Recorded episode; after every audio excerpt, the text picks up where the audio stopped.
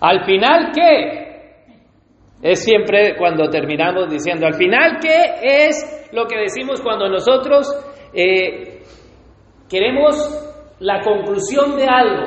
Al final, ¿qué?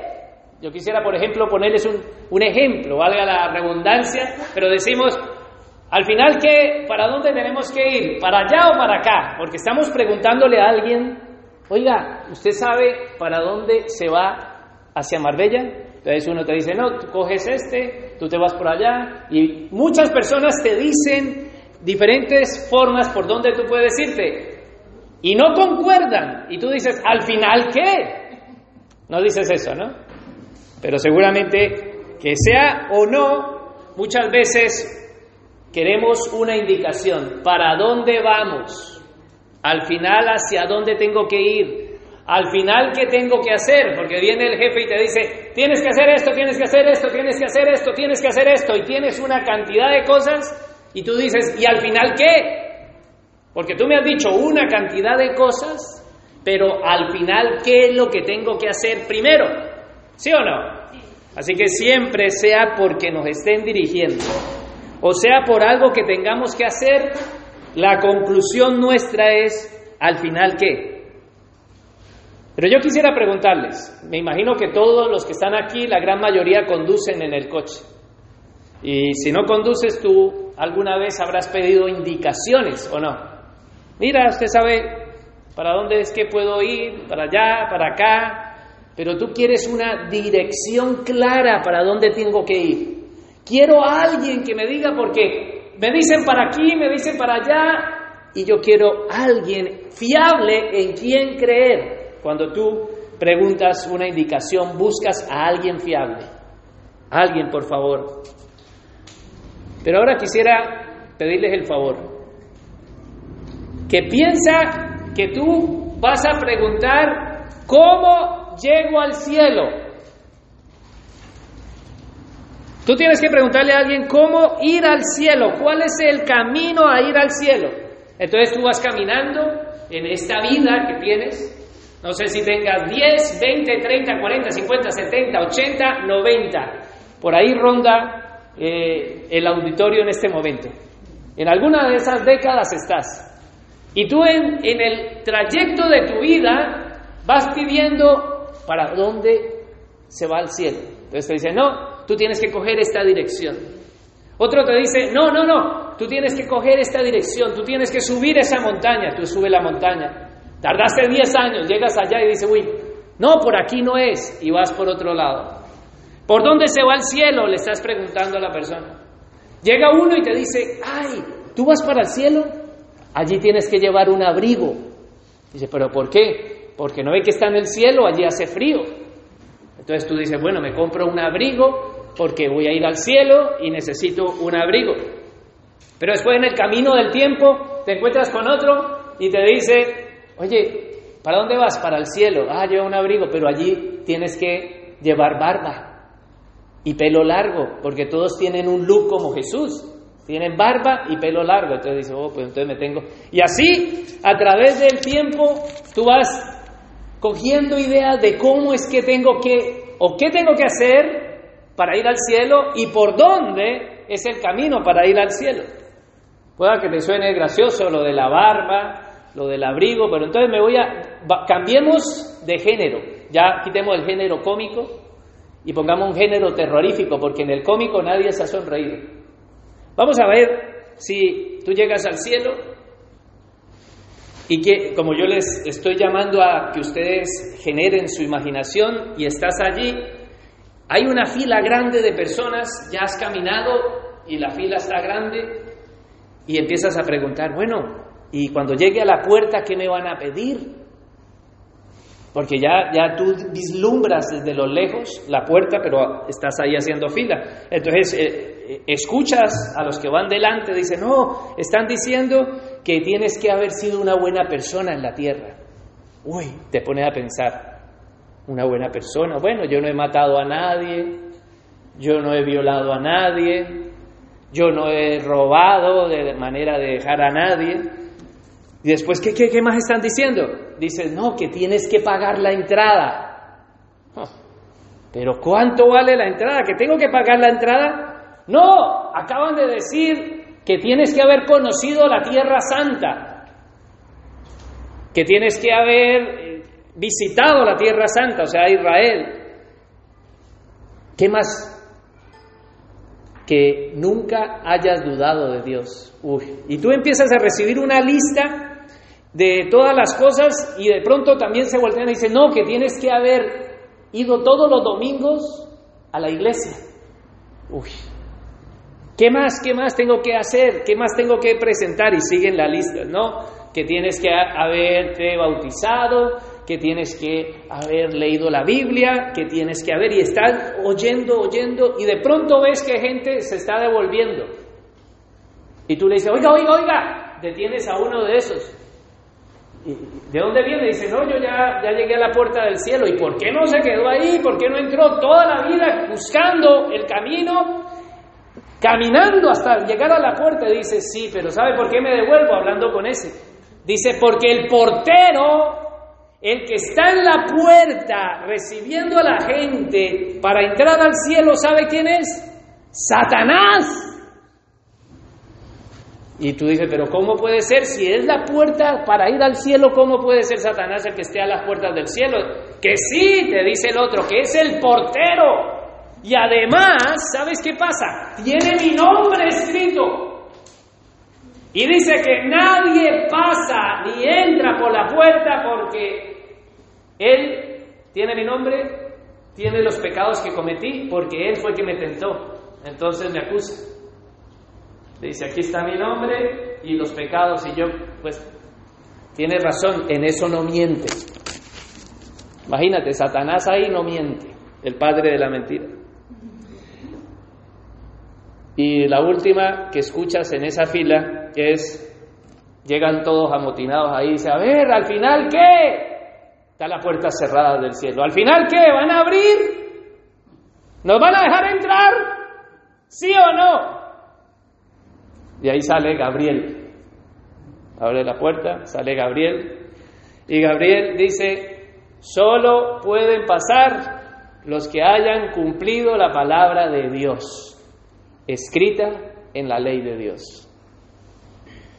Al final, ¿qué? Si esta es tu condición, ¿qué podrías decir al final qué? Al final, ¿qué necesito para ser salvo? Al final, ¿qué necesito para poder entrar al cielo? ¿Qué tengo que hacer? Todo lo que han escuchado, yo he hecho muchas, muchos ejemplos. ¿Qué tengo que hacer para entrar al cielo? ¿Qué obstáculos me voy a encontrar en la puerta para entrar al cielo? ¿Mis pecados? ¿Qué oposiciones satánicas voy a encontrar? Al fin de cuentas, cuando me muera, ¿sí voy a recibir la salvación, sí o no? Esa es una de las preguntas que podemos hacer. ¿Perderé mi salvación, sí o no? ¿Ganaré mi salvación, sí o no? Quisiera hacer así un paréntesis. Si tú piensas, iglesia, si tú piensas que la salvación la vas a perder, nunca la tuviste. Y vuelvo a decirlo, si tú piensas que la salvación la vas a perder, nunca la tuviste. Y la otra, la otra opción, si tú piensas que algún día vas a ganar la salvación, nunca la tendrás. Esos son los dos puntos. Entonces, no falta el que piensa, ay, voy a perder la salvación, ay, la salvación se me perdió. Y el otro, que está luchando por ganar la salvación. Solo esos dos tipos de personas existen. Porque los otros ni les importa ser salvos. Pero hay creyentes que sí están luchando por ganarla y otros están luchando por retenerla para no perderla. Al final, ¿qué? Es lo que nosotros terminamos. ¿Cómo podemos encontrar a alguien fiable que me diga para dónde, cuál es la dirección que me lleva al cielo? Y que cuando llegue a las puertas del cielo, ¿cuáles serán los requisitos que abran las puertas del cielo? La única persona fiable es Dios. Pero muchas veces nosotros estamos así como esa historia que, intro, que introduje al principio. Somos ese tipo de cristiano que a través de la vida va oyendo una cosa y dice, ah, sí, en el cielo hace frío, se compra el abrigo. Ay, hay que dejarse crecer la barba, se deja la barba. Y son cristianos que están caminando en la vida cristiana haciendo solo lo que oyen. Ah, me dejo crecer el pelo porque el look que se lleva allí es el look de Jesús. Y nunca van a la fuente. ¿Qué dice Dios? ¿Qué dice Dios? Al final, ¿qué tengo que hacer? Primer punto, para aquellos que les gusta apuntar. Al final, ¿qué tengo que hacer para entrar? Para ir al cielo. Al final, ¿qué tengo que hacer? Sería el primer punto. Y quisiera que lo viéramos en Romanos, Romanos capítulo 3, versículo 10. ¿Qué dice la escritura en Romanos 3, 10? ¿Lo tienen? Lo van a proyectar para aquellos que no tienen su Biblia. En la nueva versión internacional dice, así está escrito. ¿Sí se ve? No es que dice Julanito y o Julanita o Juanita.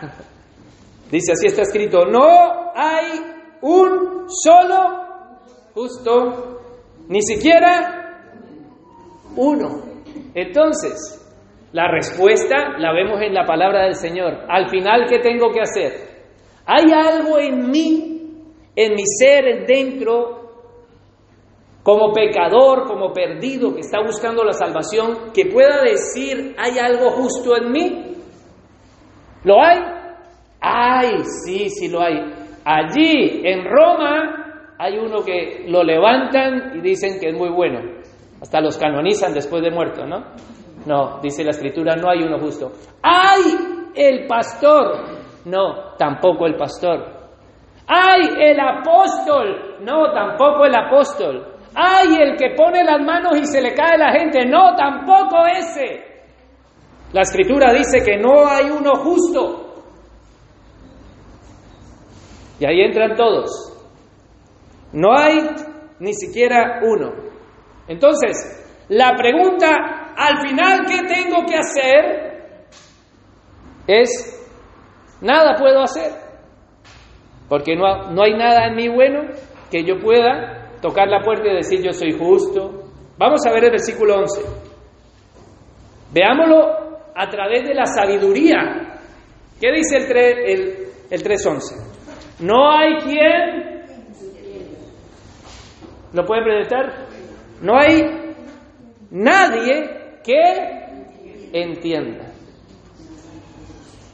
El pecador no puede entender de ninguna manera la voluntad de Dios. No hay quien entienda, nadie que busque a Dios. Entonces, mi pregunta es, colocando el ejemplo como empecé el mensaje, ¿tú crees que algún día de tu vida, algún día tú te viste así, buscando qué tengo que hacer para ir al cielo?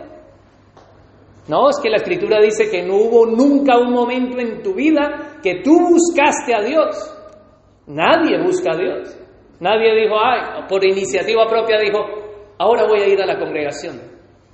Ni siquiera en el caso de, de mi esposa, que ha nacido en un hogar cristiano, hija de misioneros, ella, aunque estuviese en la congregación, no tiene la capacidad, aunque estuviese rodeada de escuelas dominicales desde niña, de, congresos, de campamentos, de estudios bíblicos y de todo, no hay en ella ni en ninguna persona quien busque a Dios.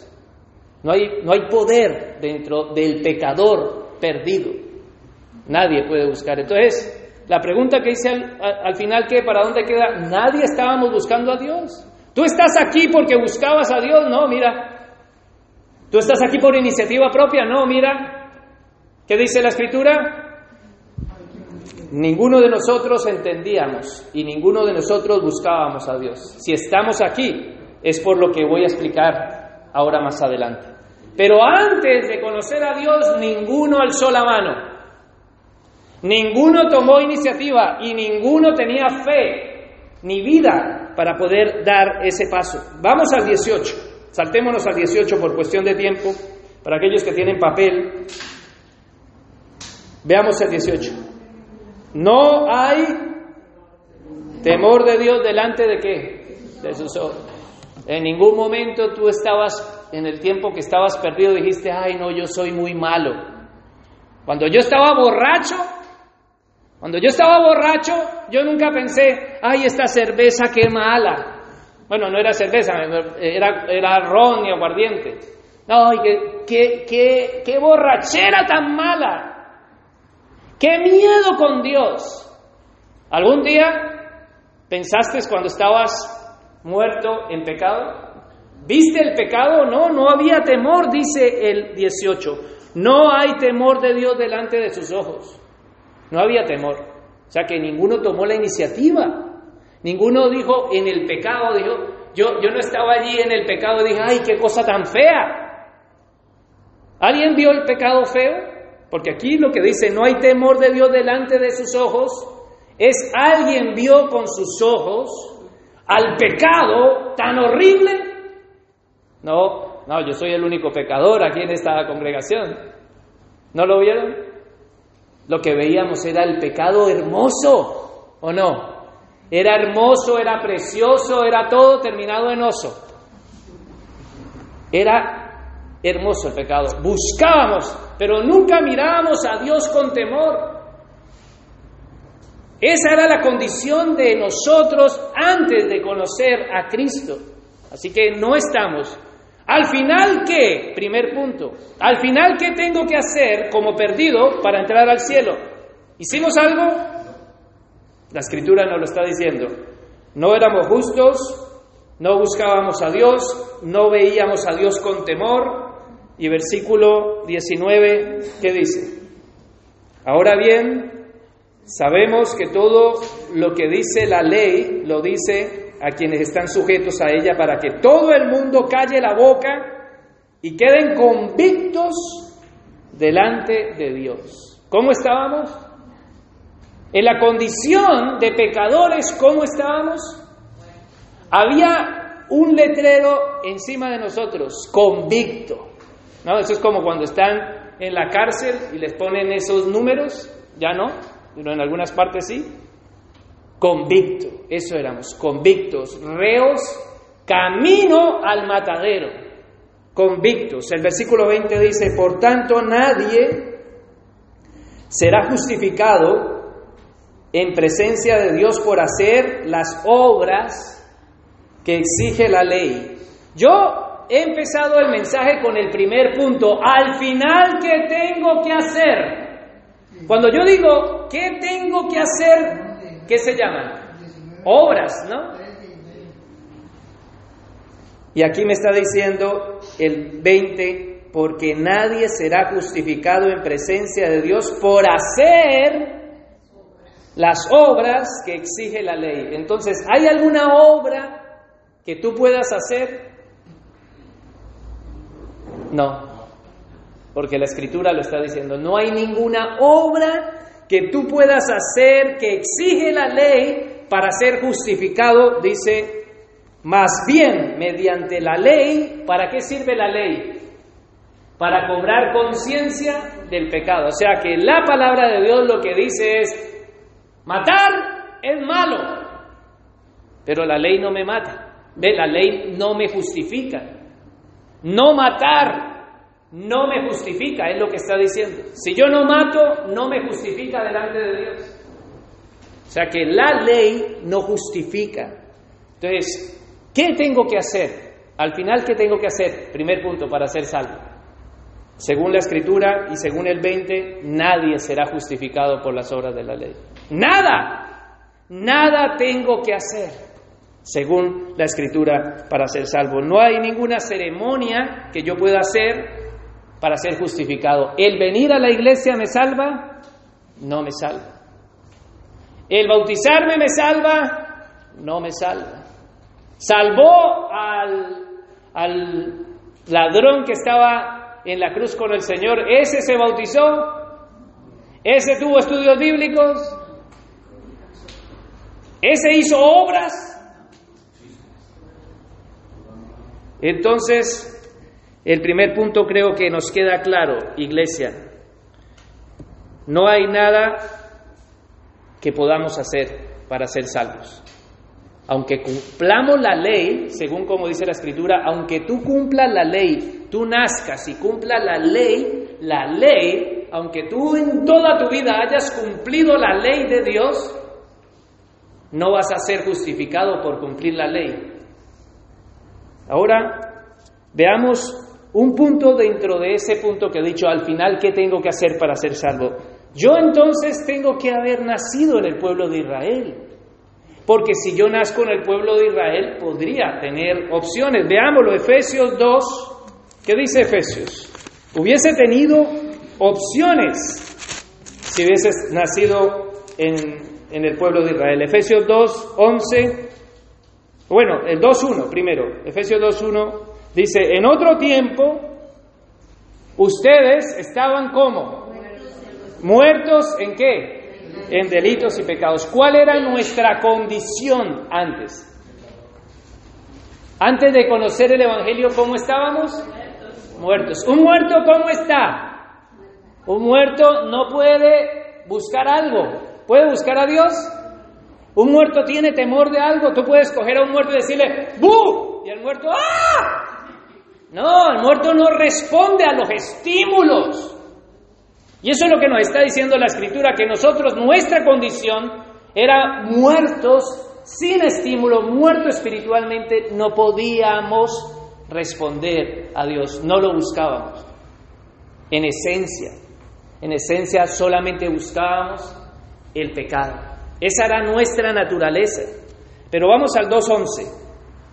Efesios 2.11 que dice, por lo tanto, recuerden ustedes los gentiles de nacimiento. ¿Qué quiere decir la palabra gentiles? Los gentiles de nacimiento, o sea, los que son llamados incircuncisos. Por aquellos que se llaman de la, de la circuncisión, la cual se hace en el cuerpo por mano humana. ¿Y qué es lo que me está queriendo decir aquí la palabra de incircunciso?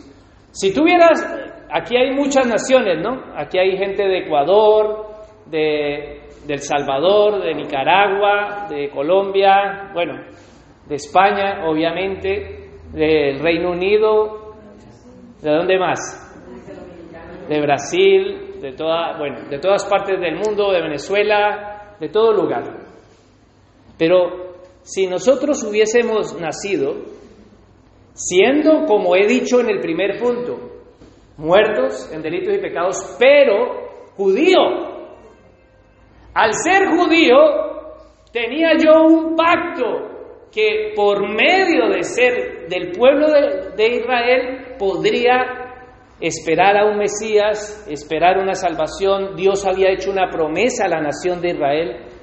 Y lo que me está diciendo la escritura es que los judíos tenían la salvación como un pacto por medio de Abraham. Ese pacto ellos lo sellaban por medio de la circuncisión. Ellos colocaban esta distinción, y yo quisiera aclararme, por ejemplo, para hacerme entender, porque el tema eh, requiere muchos ejemplos. Ustedes han visto que a través de, las películas seguramente habrán visto cómo los pueblos de, de México, los aztecas, los mayas, se hacían tatuajes para distinguirse. Las tribus se tatúan para distinguirse, para en señal representar somos de aquí. El ejemplo de Nicaragua, eh, ya volviéndolo a este contexto, las maras, ¿conocen las maras? Son un grupo de las salvatruchas, ¿no? Las salvatruchas son un grupo de, de delincuentes que se tatúan toda la cara y todo el cuerpo para mostrar en señal, tienen una señal externa de que identifican yo pertenezco. Entonces, en Nicaragua, cuando ven, dicen, mira, ese es de la salvatrucha, o esta es de la M19, ¿no? Más o menos, eh, ¿estoy bien? Vale. Entonces, hay una diferencia. De la misma manera, no solamente esto, hoy en día la gente, hay gente que se viste toda de negra. de negro, perdón. Y se hacen piercing y siempre, no es que una vez, sino que su vestido es así y ellos están mostrando una señal de que expresan un sufrimiento y un dolor y que están en, en, el, en la moda gótica. Entonces hay señal, hay símbolo, hay distintivo, ellos tienen una marca de identidad como se están vistiendo o se están haciendo tatuajes para mostrar la pertenencia a la salvatrucha, a la M19, a los aztecas, a los mayas o incluso en el deporte. En el deporte esta mañana yo estaba buscando eh, los equipos de rugby, ¿sí? Y ellos se tatúan y ellos hacen un canto que se llama la jaca. Y empiezan, ¡ah, ah, ah! Y hacen unos gritos y ellos se, se, se se motivan por medio de la jaca, pero están tatuados también, ahí eh, la gran mayoría del rugby y muchos en el deporte, en el fútbol, se está poniendo de moda, pero están haciendo señales, marcas, sea tatuajes, sea ropa, pues de la misma manera el pueblo de Israel, el Señor Dios les hizo una marca a ellos, para mostrar que ellos pertenecían al pueblo de Israel Dios les dio una señal, que no era un tatuaje, que no era una forma de vestido, que no era una canción, era la circuncisión. Y obviamente a los hombres tal vez no les gustara mucho eso. Pero ¿qué era la circuncisión para aquellos que no lo saben? Es que cogían el miembro varonil y le cortaban parte de su prepucio y tiraban la carne. Esa era la marca, la señal que Dios había decretado. Y todo aquel que quisiera ser parte del pueblo de Israel tenía que hacerse la circuncisión. Si no se cortaba esa parte del, del pene, el prepucio, y no lo tiraban, no se circuncidaban, pues no podían pertenecer al pueblo. Los niños cuando nacían a los ocho años de día, de a ocho días, ocho años de día, a ocho días de vida, tenían que hacerle la circuncisión. Pero si de pronto ahora el esclavo que tendría 30 años, 50, 70, 80, y dice, yo quiero pertenecer al pueblo de Israel, yo quiero la promesa del Dios de Israel, yo quiero que el Dios de Israel sea mi Dios. Es más, cuando salieron de Egipto, ahí venían muchos extranjeros y Dios hizo circuncidar a todos los extranjeros. Los extranjeros dijeron, no, queremos liberar la liberación. Ellos querían ser libres, salieron con, con Israel de Egipto. Seguramente muchas tribus que hubiesen estado también esclavas salieron con, con Israel. Y Dios les dijo, se tienen que circuncidar y se circuncidaron porque dijeron, Él es Dios.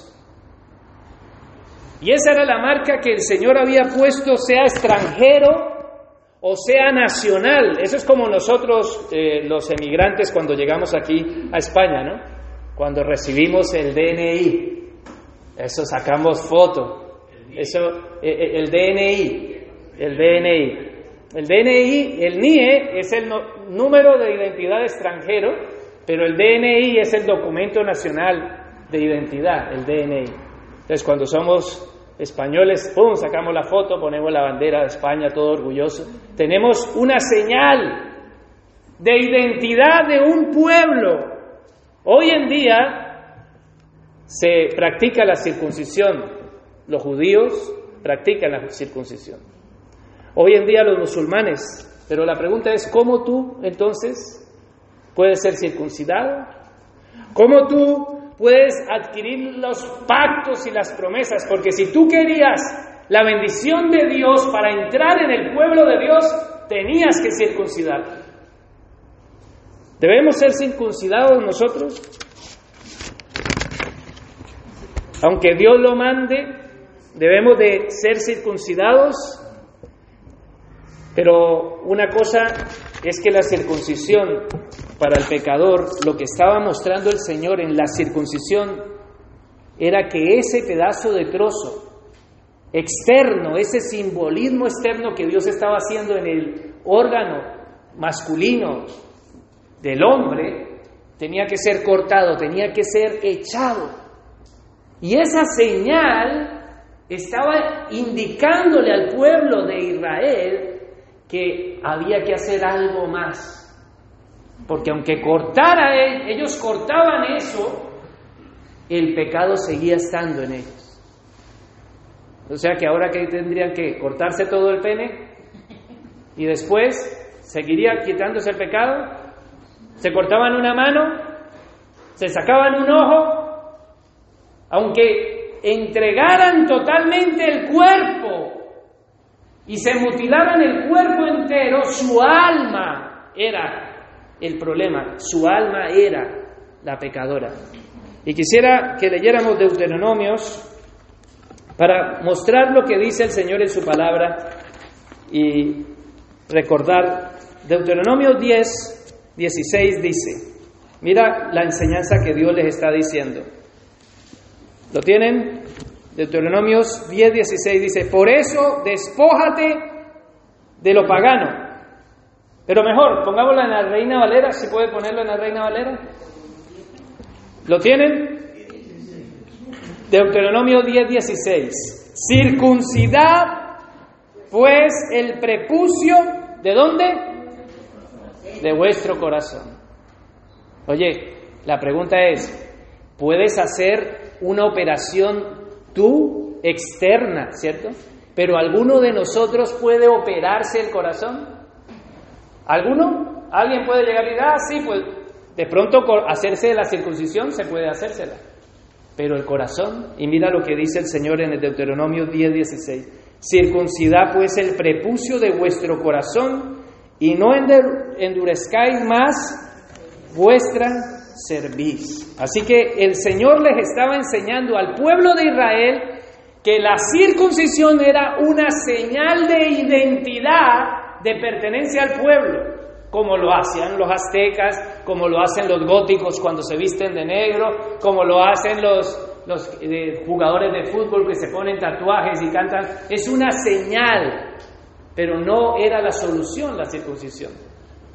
Entonces, cuando ellos se dan cuenta, el Señor les está trayendo por medio de esa señal una enseñanza y le dice, tu corazón es el que tienes que circuncidarte. Y ahora ellos se dan cuenta y dicen, pero bueno, ¿qué es lo que me está pidiendo? Yo puedo hacer esto, pero lo que me está pidiendo de circuncidarme mi corazón no puedo. Y es allí donde entra el 30. Deuteronomios 36. El Señor dice así, Reina Valera, o, o Nueva Versión Internacional, 36. El Señor, tu Dios, quitará lo pagano que haya en tu corazón Volvamos a la Reina Valera, por favor. Y circuncidar, y circuncidará el Señor tu Dios que tu corazón. Entonces, la enseñanza que Dios está dando a través del pueblo de Israel es, tú te haces la circuncisión, vale, pero llegas un momento en que dices, yo no puedo circuncidarme el corazón. Y el Señor trae esta promesa, el Señor circuncidará tu corazón. Y el corazón de tu descendencia para que ames al Señor tu Dios con todo tu corazón y con toda tu alma, a fin de que vivas. El pueblo de Israel, aunque se circuncidó el miembro varonil, seguían siendo iguales, seguían siendo pecadores. Pero ahora el Señor les muestra el, el pecado está dentro de tu corazón. Yo, el Señor, circuncidaré tu corazón y entonces cuando yo te circuncide tu corazón, tú me amarás con toda tu alma y tú vivirás.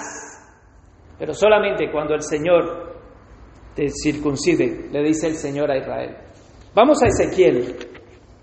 Y es cierto que hoy vamos a, a tratar mucho la palabra del Señor, pero no me queda otra opción por el tema que, que estamos tratando. Es necesario Ezequiel 36, versículo 26, Reina Valera. E, Ezequiel 36, versículo 26 al 27. ¿Lo tienen? Aquí vemos otra vez ¿Qué es lo que tiene que circuncidarse? Israel. ¿Lo tienen?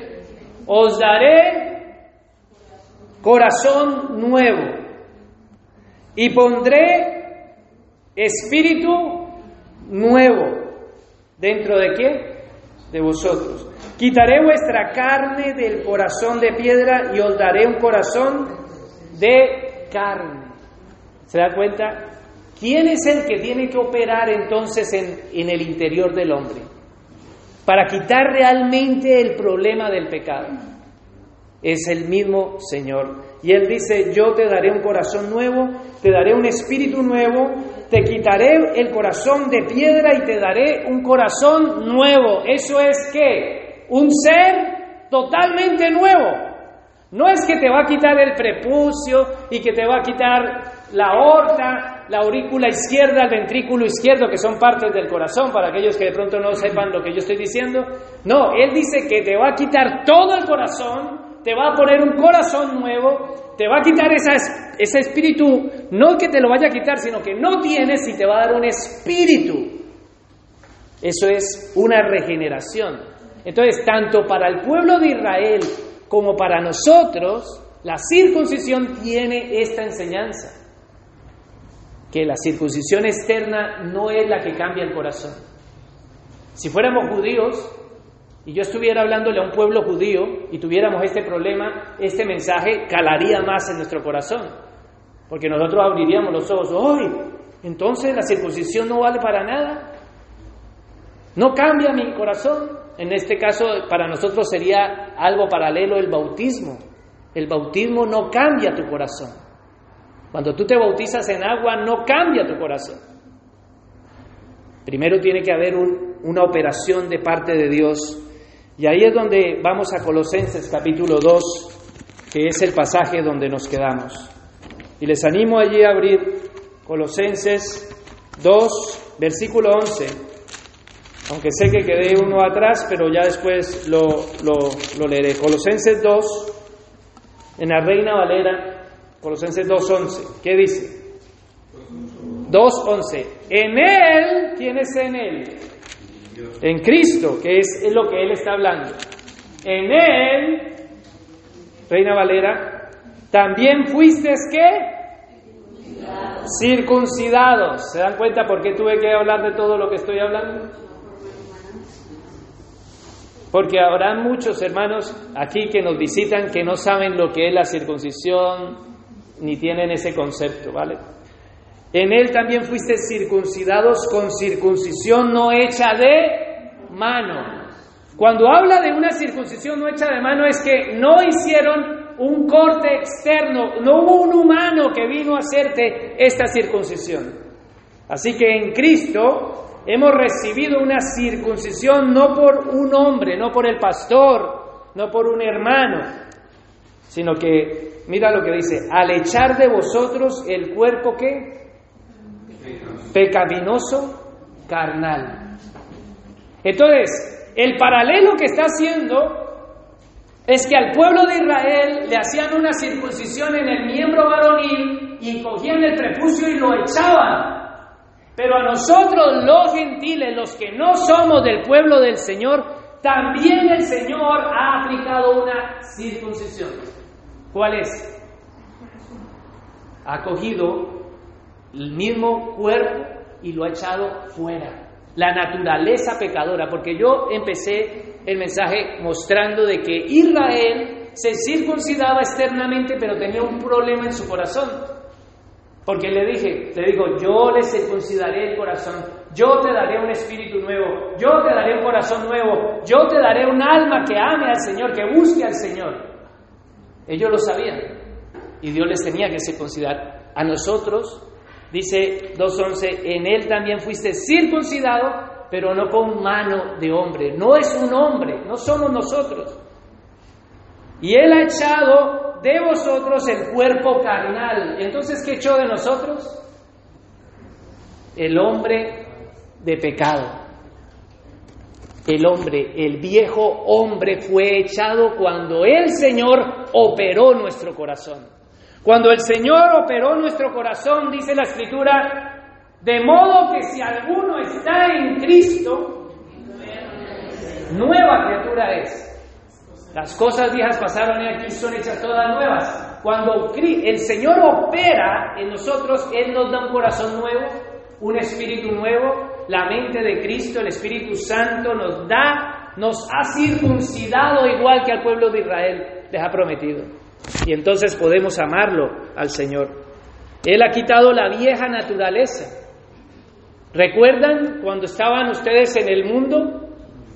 Cuando ustedes estaban sin Dios y sin esperanza, cuando estábamos apartados del Señor, no amábamos el pecar, no estábamos bien en el pecado. ¿Algún día pensamos en buscar a Dios? No. Solo cuando Dios circuncidó nuestro corazón, nosotros empezamos a pensar diferente. Ah, que esto es pecado. Ah, que donde predican la palabra. Ah, ¿dónde hay una iglesia? ¿Por qué ustedes están hoy aquí mientras que otros de su familia no están? ¿Ustedes son diferentes? No, Él los ha circuncidado. Y todo aquel que Cristo, que Dios ha circuncidado, ese busca de Dios. Él nos ha dado una naturaleza nueva que ahora tiene deseo por Dios. Ahora el deseo por Dios se ha abierto. Cuando tenía, estábamos muertos en delitos y pecados, lo único que deseábamos era pecar. Pero cuando el Señor nos circuncidó, ya empezamos a tener los deseos que Dios ha puesto en nuestro corazón. Entonces por eso deseamos congregarnos. Por eso deseamos leer la palabra. Por eso deseamos hacer el bien. Por eso cuando fallamos y pecamos decimos, Señor, perdóname. Pero cuando estábamos muertos con un corazón de piedra, allí nos llama incircuncisos. Todos nosotros éramos incircuncisos. Volvimos a nacer cuando Él nos ha dado vida nueva en Cristo. Él nos ha circuncidado. De modo pues que si alguno está en Cristo, nueva criatura es. Segunda de Corintios 5, 17 es lo que dice. El Señor nos ha dado la capacidad de poder vivir la vida que Él manda. Por eso ahora tenemos deseos nuevos. Yo recuerdo que cuando el Señor efectuó la circuncisión interna en mi corazón, yo pude percibir el pecado.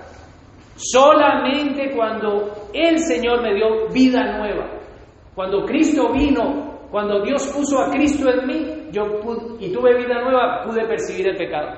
Pero antes de eso, todos corríamos en busca del pecado. Nunca pensamos, nunca nos frenamos, nunca dijimos, uy, esto está mal, nunca. Pero ahora en Cristo hemos sido circuncidados. Pero ahora tú me dirás, bueno, tú me estás diciendo que el Señor te hizo una nueva criatura entonces tú no deseas pecar. Porque la escritura en el 2.11 me está diciendo que Él echó fuera, Él me echó fuera el cuerpo pecaminoso. ¿Es cierto? Ahora les pregunto a ustedes, ¿ustedes no desean pecar? Ahora les pregunto, ¿ustedes no pecan? Ahora les pregunto, ¿ustedes no piensan en pecar? Y ahora les pregunto, ¿ustedes no saben que están pecando? Entonces, cuando nosotros obtenemos esto y nos confrontamos a la palabra, decimos, uy, entonces yo no he nacido de nuevo. Porque aquí me está diciendo que me ha echado, pero ¿qué pasa? Entonces hay algo en mí. Él no me ha operado, él se dejó adentro los alicates. Él hizo una chapuza. Él no me ha operado, no. Lo que me está diciendo aquí la escritura es que Él ha operado y lo que dice Ezequiel y todo lo que dijo, el Señor prometió operar mi interior, pero no el exterior. Él ha cambiado mi hombre interior, pero estoy dentro de un cuerpo de muerte. Y eso es lo que dice, y voy a leerlo yo por cuestión de tiempo, eh, Romanos, y ya después eh, aquellos que les gustan escribir me preguntan la el pasaje bíblico y yo se los daré con mucho gusto, pero voy a leerlo. Dice, sabemos en efecto que la ley es espiritual, pero yo soy meramente humano, Pero yo soy meramente humano, dice el versículo 14. Mas yo soy carnal, vendido al pecado. No falta el cristiano, ¿no? El cristiano que dice, no, ese hermano es un carnal. ¿No? No, ustedes no tienen eso, ¿no? Ese es un carnal, ese vive en la carne. Pero aquí dice Pablo, yo soy carnal. Así que identifícate con Pablo. Tú eres un carnal. Vendido al pecado es que el pecado se me vende. El pecado constantemente me está diciendo, uy, compra, mira, mira, mira. Cada ratito está ahí, ay, compra, compra. Eso te, te pone hasta promociones. A mí me salen promociones así. Ganga, eso de 50% no regalado. Pero se vende el pecado. En el creyente se vende. Está constantemente eh, eh, incitándome, vendiéndome. Es lo que dice el 15. Dice, porque lo que hago no lo entiendo, pues no hago lo que quiero, sino lo que aborrezco, eso hago. Muchas veces tú quieres hacer el bien y tú dices, pero ¿por qué terminé haciendo esto, hombre? Es que yo no quería hacer esto, yo quería hacer el bien y mira cómo he terminado. Y eso lo está diciendo Pablo, no yo. También dice, y si lo que no quiero, esto hago apruebo que la ley es buena, de manera que ya no soy yo quien hace aquello, sino el que el pecado que mora en mí, y ahora, en contraste con Colosenses 2, 11, ¿cómo así? Al final, ¿qué? ¿No había echado el pecado? Porque ahora dice que el pecado mora en mí. Y el 19 dice, porque no hago el bien que quiero, sino el mal que no quiero, eso hago. ¿No se cumple esta palabra en ustedes? Ustedes no tienen un deseo nuevo de hacer el bien y muchas veces en ese deseo fracasan. No solo yo, ¿no? No fracasan, decimos, no, otra vez, Señor, otra vez. En algunas cosas podemos decir, por ejemplo, para mí, en el caso de la mentira, yo fracasaba porque yo, mentiroso, empedernido.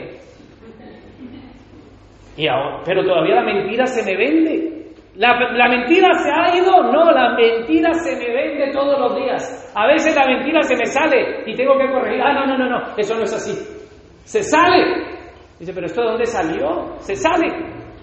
Y aquí es lo que está diciendo, porque no hago lo que el bien que quiero, sino el mal que yo no quiero. Y si hago lo que no quiero, ya no lo hago yo, sino que el pecado que mora en mí. Así que queriendo hacer yo el bien, hallo esta ley, que el mal está en mí, porque según el hombre interior, y es allí donde voy, el Señor ha hecho una nueva criatura interna. Según el hombre interior, me deleito en la ley de Dios. ¿Quién de nosotros no se deleita en las cosas del Señor? Cuando escuchamos un mensaje no nos detenemos. Cuando no estamos buscando la palabra, no estamos encontramos a alguien que es cristiano y ahí mismo decimos, "Ay, eres cristiano." Yo también. Y empieza a hablar del Señor, te oye el testimonio. ¿Hay algún mundano? Tú le dices, "¿Es cristiano?" ¡Ah, cristiano! ¡Qué cristiano! Mira, qué bruto. Pero tú encuentras a un hermano que te dice que es cristiano, empiezas a deleitarte con él. Vamos a orar, vamos a, eh, te congregas, te deleitas aquí o no. ¿Por qué los mundanos no están aquí? Porque no se deleitan. Pero aquí lo que me está diciendo la escritura es que en mi interior me deleito en las cosas del Señor, me deleito. En mi hombre interior me deleito, pero veo otra ley, hay otra ley en mis miembros que se revela contra la ley de mi mente y me lleva cautivo a la ley de pecado que está en mis miembros. Miserable de mí, ¿quién me librará de este cuerpo de muerte? Así que el Señor nos ha dado vida nueva, Él ha circuncidado, Él ha hecho un hombre y una mujer nueva en Cristo dentro, pero estamos forrados del viejo, del cuerpo, Estamos en la funda del viejo que murió. Así que ciertamente el Jan que conocieron antes de Cristo, mis amigos, ya no está. Ese murió con Cristo. Pero el cuerpo lo, lo dejó. Todavía tengo el cuerpo. Y ese cuerpo tiene deseos. Ese cuerpo me vende. Ese cuerpo me quiere llevar cautivo a hacer lo que hacía el viejo hombre. Pero el Señor nos ha circuncidado nuestro corazón. En el interior, el Señor nos ha hecho una nueva naturaleza. La naturaleza pecadora ya no está en nosotros. Entonces, hermanos, es importante que entiendas esto porque si no, tú no entiendes el Evangelio. Y tú te puedes deprimir, tú puedes verte, dices, pero ¿cómo yo puedo ser cristiano y tengo estos deseos? Porque yo todavía deseo esto. ¿Y por qué yo deseo hacer esto? ¿Y por qué yo hago esto? ¿Y por qué entonces yo no soy cristiano? Y tú te desanimas. Y tú no, no sigues a Cristo. Porque tú dices, no, yo soy una porquería, como siempre digo, ¿no? Yo soy una chanda. Yo soy un perro sarnoso. Y ahí empiezas a oír todo lo que el enemigo, el acusador, te señala. Sí, basura. Sí, le dices a Satanás y empiezas a alejarte del Señor. Porque tú no entiendes, te dices, ay, sí, a mí me gustaría estar, pero yo no quiero ser hipócrita. No somos hipócritas. Somos gente que ha recibido una circuncisión de parte de Dios, que tiene deseos. ¿Quién de nosotros aquí no ha deseado pecar? ¿O quién no ha pecado? Cambio el, lo que he dicho. Y si tú has pecado es porque antes has deseado pecar o no. ¿Y por qué tú deseas? Porque todavía estás en ese cuerpo de muerte miserable. El problema empezó cuando... El problema empieza cuando nosotros empezamos a, pensar que la circuncisión, si hacemos algo externo, va a cambiar lo interno. Lo interno ya fue cambiado. Lo que debemos de hacer morir en nosotros es la carne, los deseos de la carne. Debemos de someter los deseos de la carne. Pero a los cristianos de, Jerusalén les estaban diciendo, para ser salvos ustedes tienen que circuncidarse. Y es allí donde entra Hechos capítulo 15. En Hechos 15 tenemos un problema para aquellos que, que les gusta apuntar. El problema es que les decían, para ser salvos ustedes tienen que circuncidarse. Imagínate, si aquí en la congregación empezamos a decir, iglesia, para que tú llegues al cielo tienes que bautizarte. Pero es que eso hace la iglesia católica. La iglesia católica piensa que para recibir la regeneración interna se tienen que bautizar. Por eso bautizan a los niños. Y la regeneración no se recibe por medio de circuncisión. Cuando hablo de regeneración, recreación, es la obra de Dios que hace en nuestros corazones. Así que iglesia, ya el tiempo se me echa encima y quisiera ir concluyendo que a los colosenses les estaban diciendo que para ser salvos ellos necesitan circuncidarse. Eso es un ritual. Para ser salvos necesitas hacer un ritual. Para nosotros tal vez no lo podamos entender, pero vuelvo a decir que algo similar para nosotros sería, para que tú seas cristiano tienes que bautizarte. Lo más parecido. Tú para ser cristiano no tienes que bautizarte. Tú para ser cristiano tienes que recibir la operación de Dios en tu corazón. Y cuando tú recibes la operación de Dios en tu corazón, entonces tú te das cuenta y entonces esa operación te lleva al bautismo. Pero el problema es que el pueblo de Israel habían hecho de el medio de la señal un fin. Habían dicho, el fin, este es el fin. Pero la circuncisión era un medio que llevaba a un fin. Era una señal, era una enseñanza, era un símbolo la circuncisión. Lo mismo que el bautismo. Cuando estemos nosotros en las puertas del cielo,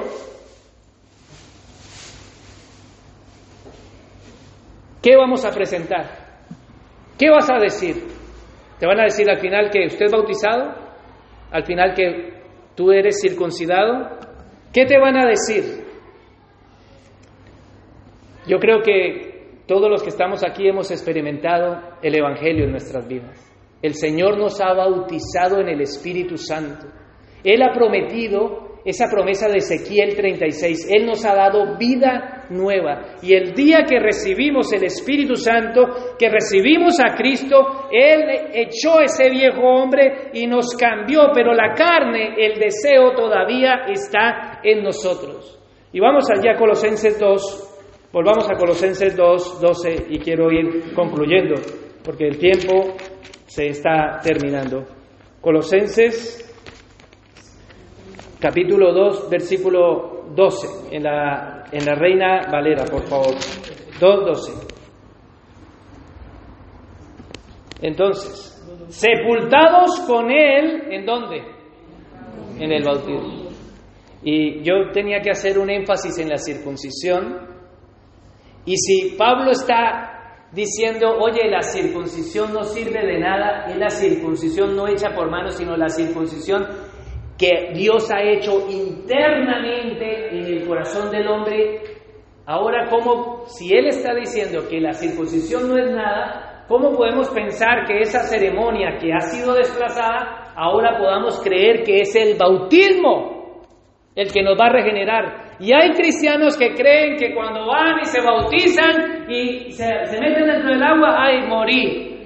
Y cuando salen, ay, soy una nueva criatura. El bautismo no te lleva a la regeneración. Es la regeneración. Es lo que primero pasa en ti que te lleva al bautismo. Cuando tú te das cuenta, Dios me ha, Dios ha muerto por mí, Él me ha dado vida eterna. Cuando tú tienes una nueva naturaleza, cuando tienes deseo, búsqueda de Dios, entonces eso es lo que te lleva al bautismo. Pero caer en el ceremonialismo y decir que para ser salvo tienes que bautizarte, para ser cristiano tienes que bautizarte, no. Obviamente, primero Dios te da vida en esta tierra, dentro de un cuerpo pecaminoso, y ahora entonces tú dices, ¿qué manda el Señor? que todo aquel que quiera ser mi discípulo sea bautizado en el nombre del Padre, del Hijo, del Espíritu Santo y enséñales todas las cosas para que las cumplan hasta que yo venga. Solamente aquel que ha sido regenerado internamente va a las aguas. Y eso es lo que dice el 2.12. Sepultados con él en el bautismo, pero no es en el bautismo de las aguas, es en el bautismo del Espíritu Santo. ¿Por qué?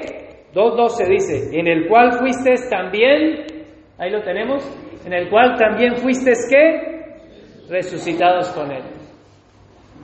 No, no falta el cristiano que todavía sigue un Cristo muerto. Para muchos cristianos, Cristo todavía está muerto. Y lo único que conocen de Cristo es la cruz, pero no conocen al Cristo que ha resucitado. Y lo que me está diciendo la escritura es que cuando Cristo murió y yo me identifico en la muerte de Cristo por mis pecados, también yo he muerto con Él. Porque Cristo murió por quién? Por tus pecados. Entonces, ¿quién fue el que murió? Tú. No Cristo. Cristo tomó tu lugar. Porque la paga del pecado es muerte. Él murió por ti. Pero ahí no se acaba la historia.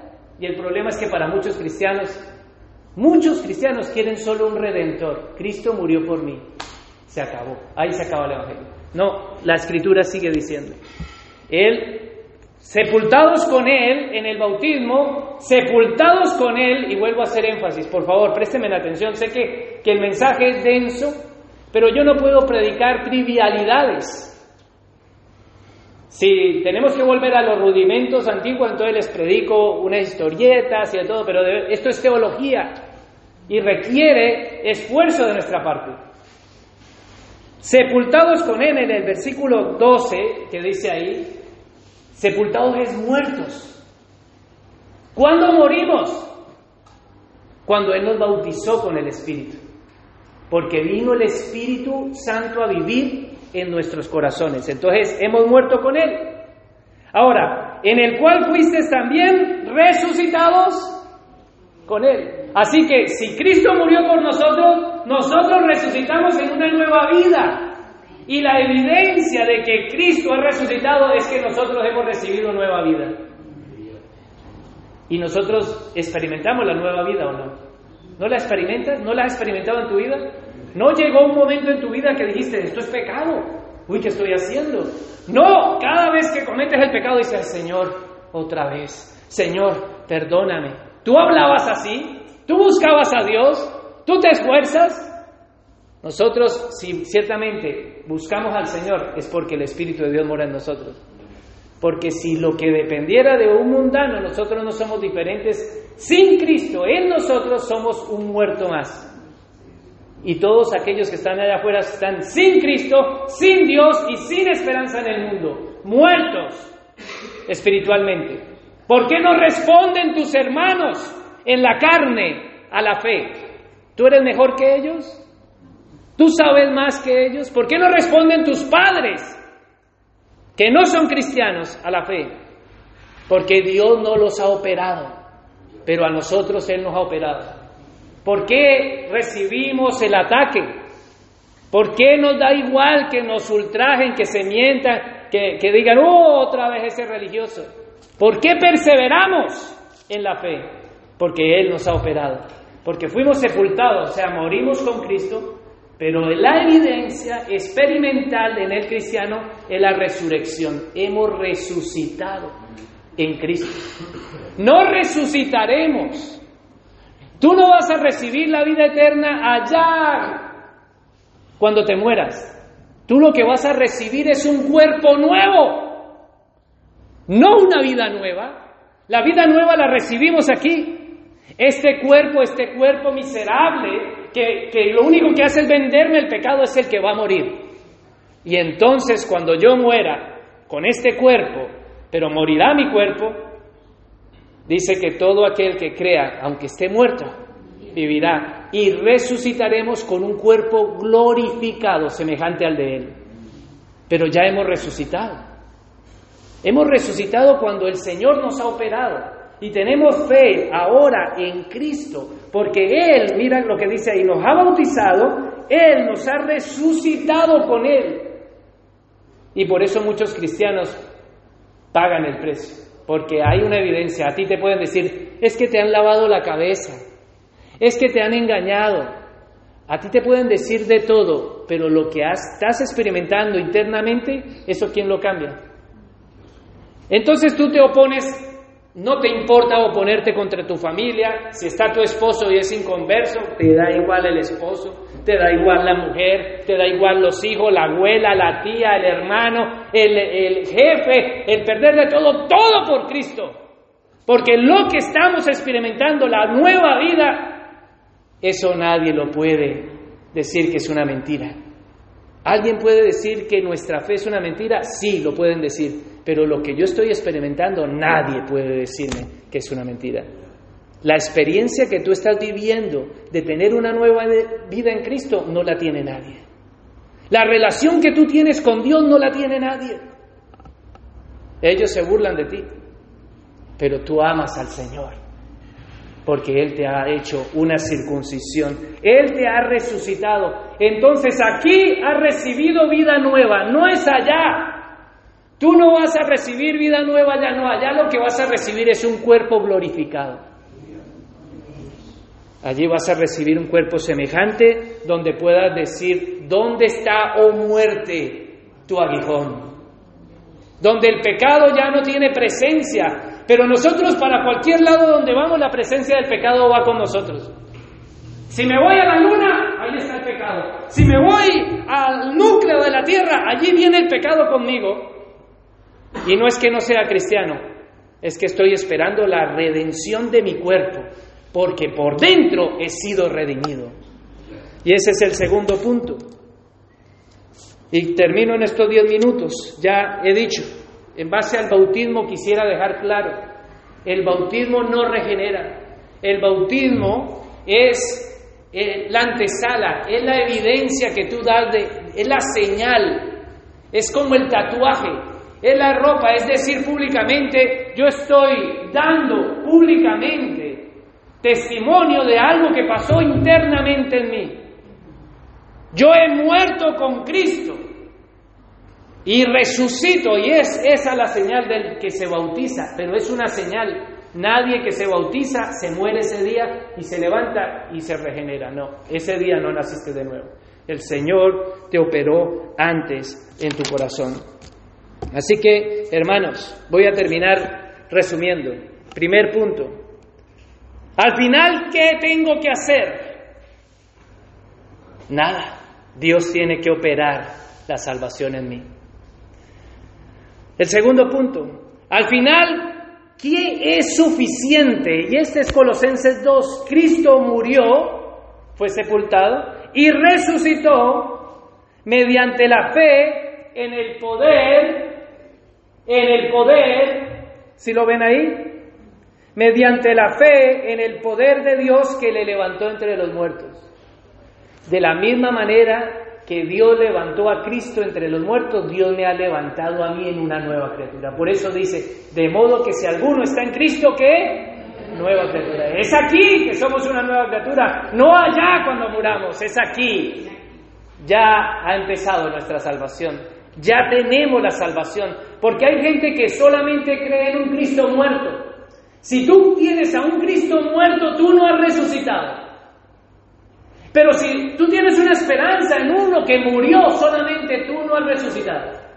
Pero si tú tienes una esperanza en un Cristo que murió por ti y que ha resucitado, que está a la diestra de Dios Padre, que intercede por ti delante del Padre, que te preserva, que te guarda, que murió por ti, que vive, tenemos un Cristo que ha resucitado. Y como Él ha resucitado, nosotros, dice, Colosenses 2, hemos sido resucitados con Él. Eso debe de llenar nuestro corazón de gozo. Así que si todavía pensamos que Cristo no es suficiente, ese es el segundo punto. Cristo es suficiente para nuestra salvación. Si Cristo no es suficiente para salvarte, tú estás condenado. Si Cristo es suficiente según la Escritura, tú has recibido salvación. Si tu salvación se pierde, Cristo no es suficiente. Si tú vas a ganar la salvación, tienes que hacer algo para ganar la salvación. Cristo no es suficiente. Pero si no tienes que hacer nada, porque no puedes hacer nada, y si no hay nada que le agrada al Padre sino solo Cristo, Cristo es suficiente. Qué gran visión, hermano. Qué gran evangelio que tenemos, que Cristo es suficiente. Cristo pagó el precio. Entonces, primer punto, al fin, ¿qué tengo que hacer? Segundo punto, al fin, ¿qué es suficiente para la salvación? Tercer punto, y al final, ¿qué con mi pecado? Porque una cosa es, vale, Él me opera, no tengo nada que hacer, Cristo es suficiente para mi salvación, pero ¿qué pasa con mi pecado? Terminamos en el 13-14, Colosenses 13-14. Y a vosotros, tranquilos que faltan seis minutos, que el Señor me extiende el tiempo. Y a vosotros, ¿cómo? Estando muertos en pecado, ¿cómo era que estábamos? Muertos, vale, que les queda claro, ¿no? Un muerto no puede responder, muerto en pecado. Y en la incircuncisión de qué? De vuestra carne, ya sabemos a qué se refiere, ¿no? Al corazón de un muerto a una naturaleza pecaminosa interna que teníamos? ¿Os dio qué? Mira el paralelo, mira el paralelo, por favor, hay un paralelo, de muerte a vida hemos saltado. Mira el paralelo allí. De dio incircuncisión, os dio vida, os dio vida, os vivificó, dice este, os dio vida juntamente con quién? Con Cristo. ¿Y qué hizo? Perdonó todos nuestros pecados. Así que perdonó todos nuestros pecados. Y este es el tercer punto. Al final, ¿qué con mi pecado? Porque claro, tú dices, bueno, es que yo entiendo que soy una nueva criatura, yo llevo muchos años en el Evangelio, yo vengo luchando con el pecado. Claro, la presencia del pecado todavía está. Pero Él dice que ha muerto por todos mis pecados, por los pasados, por los presentes y por los futuros. Porque pecaremos, hermanos. Pero ya no pecamos deliberadamente, ya no pecamos con ganas y ya no pecamos con ignorancia. El que peca, el cristiano que peca ahora, peca con inteligencia, sabe que es pecado porque el Espíritu de Dios que mora en él lo convence de pecado. Dice, oye, no vayas a pecar, eso es pecado o no, no lo sientes. Si tú no lo sientes, estás muerto. Pero si tú sientes a alguien dentro de ti diciéndote, contristándote. Y cuando pecas te sientes triste, que se te sale el alma.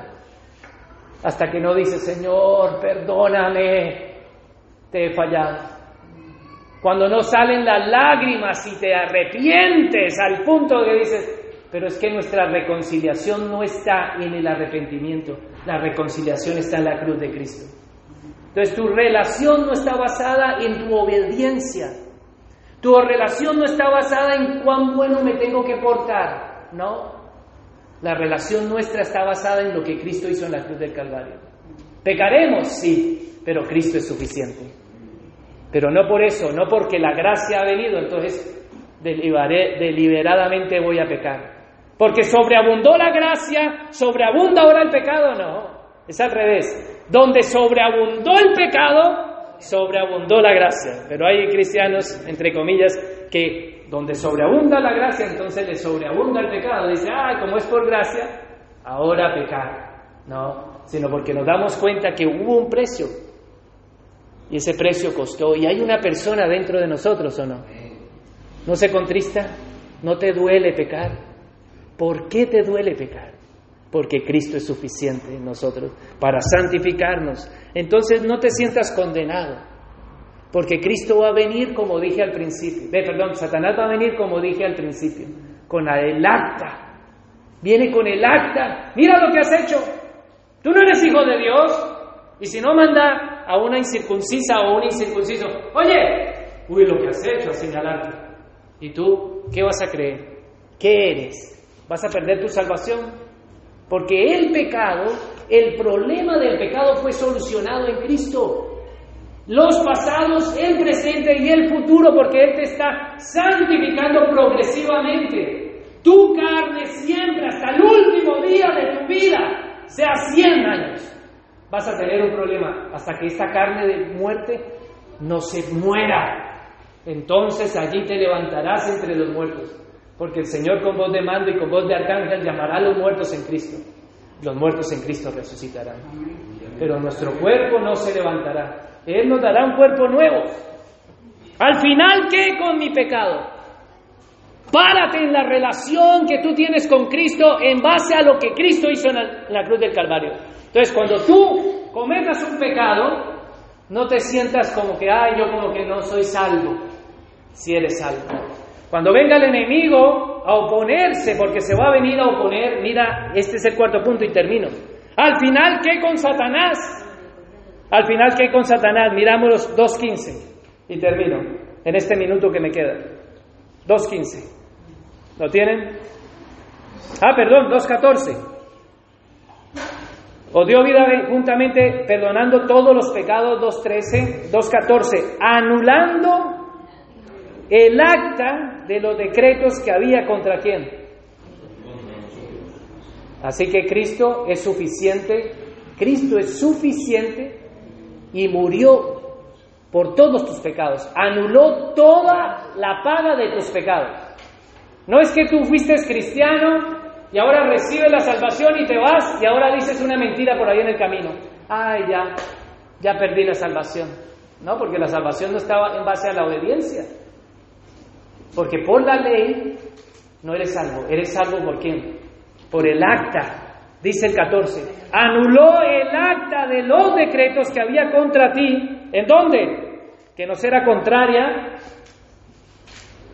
O en la nueva versión internacional que está en el 14 dice, y anular la deuda que teníamos pendiente de los requisitos de la ley, él anuló esa deuda que era adversa clavándola en dónde? En la cruz. ¿Dónde están tus pecados? En la cruz del Calvario. Los pasados, los presentes y los futuros. Así que nuestra relación y nuestra salvación no está firme en nuestra obediencia sino en el sacrificio que Cristo hizo por todos. Cristo es suficiente para cubrir todos mis pecados. Pero no por eso voy a pecar deliberadamente.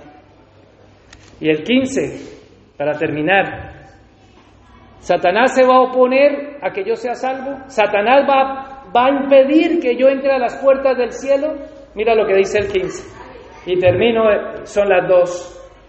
2.15. Desarmó a los poderes y a las potestades Y por medio de Cristo los humilló en donde? En público, así, en la cruz, porque está hablando de la cruz. Los humilló en público al exhibirlos en su desfile triunfal. Cristo triunfó en la cruz del Calvario. Cristo venció a Satanás. Cristo no está echando un pulso con Satanás por tu alma. A ver, ay, ay, ay, ay, me va a ganar. Dice que los venció en la cruz del Calvario. Los despojó. Así que ¿quién acusará a los escogidos de Dios? ¿Quién me apartará del amor de Dios? ¿Tribulación, angustia, hambre, desnudez, espada? ¿Alguna cosa creada? Dice la escritura Romanos 8, ninguna cosa creada me podrá separar del amor de Dios que es en Cristo Jesús. Al final, ¿qué? Y termino. 2.10, volvamos Colosenses 2.10. Y con esto cierro el mensaje. Hoy me entregaron un poco más tarde, por eso me estoy alargando, me faltaron cinco minutos, así que les pido paciencia en estos cinco minutos que me estoy pasando. Sin embargo, nos vamos a quedar aquí almorzando, la gran mayoría. 2.10, ¿qué dice? Y en él, que es la cabeza de todo poder y autoridad, ustedes han recibido esta plenitud. La Reina Valera puede ponerlo. En la Reina Valera dice, y a vosotros estáis completos. ¿Cómo estamos? Completos, plenos, llenos en Él. ¡Wow! Un Cristo así sí salva. Entonces cuando te digan la salvación se pierde, le dice se pierde para el que no tiene un Cristo como el que tengo yo. Porque el Cristo que yo tengo salva, el Cristo que yo tengo pagó el precio, el Cristo que yo tengo operó mi corazón, el Cristo que yo tengo es suficiente para salvarme, el Cristo que yo tengo dice que triunfó en la cruz, exhibió a las potestades. Cristo es suficiente para salvarnos. Qué gran Cristo tenemos. ¿Qué Cristo tienes? Un Cristo resucitado entre los muertos. Y si Él ha resucitado, dice que nosotros hemos resucitado en nueva vida. Y por eso si alguno dice que está en Cristo, nueva criatura es, las cosas viejas pasaron, todas son hechas nuevas. No pongas tu relación en tu obediencia, ni en el ceremonialismo litúrgico de que me tengo que circuncidar, que tengo que bautizarme, que tengo que venir a la congregación, porque ni congregarte, ni bautizarte, ni circuncidarte, ni cantar salmos, ni vestirte, nada de eso salva. Ni siquiera arrepentirte. Y tú dices, pero ¿cómo no? Primero Dios tiene que operar una nueva criatura y esa nueva criatura se arrepentirá. Él nos dará, él, nos ha dado ese espíritu nuevo, ese corazón nuevo. Qué gran Cristo tenemos. Un Cristo todo suficiente para una salvación. Entonces, hermanos, párate firme allí. No te dejes engañar. Vuelve a la relación y entiende que la relación con tu Dios está firme en Cristo. ¿Vas a fallar? Sí. Pero Cristo clavó el acta de todos mis pecados en la cruz del Calvario. Cuando venga el enemigo y te diga, mira lo que tú has hecho. O cuando venga el enemigo y te diga, mira lo que tú has hecho. No lo que eras, sino lo que estás haciendo. O mira lo que harás, ¿no? Cristo ha muerto por nuestros pecados. Porque mi obediencia no me salva. Es más, he sido salvo por mi desobediencia. Pongámonos en pie y vamos a orar. Padre, te damos gracias, Señor, por tu palabra, porque como dice Colosenses 2.10, en ti estamos completos, completos en ti, Señor. Qué gran Cristo tenemos, Padre, y esto explota en nuestra alabanza, en nuestro corazón. Te damos gracias, Señor, por un Cristo todo suficiente.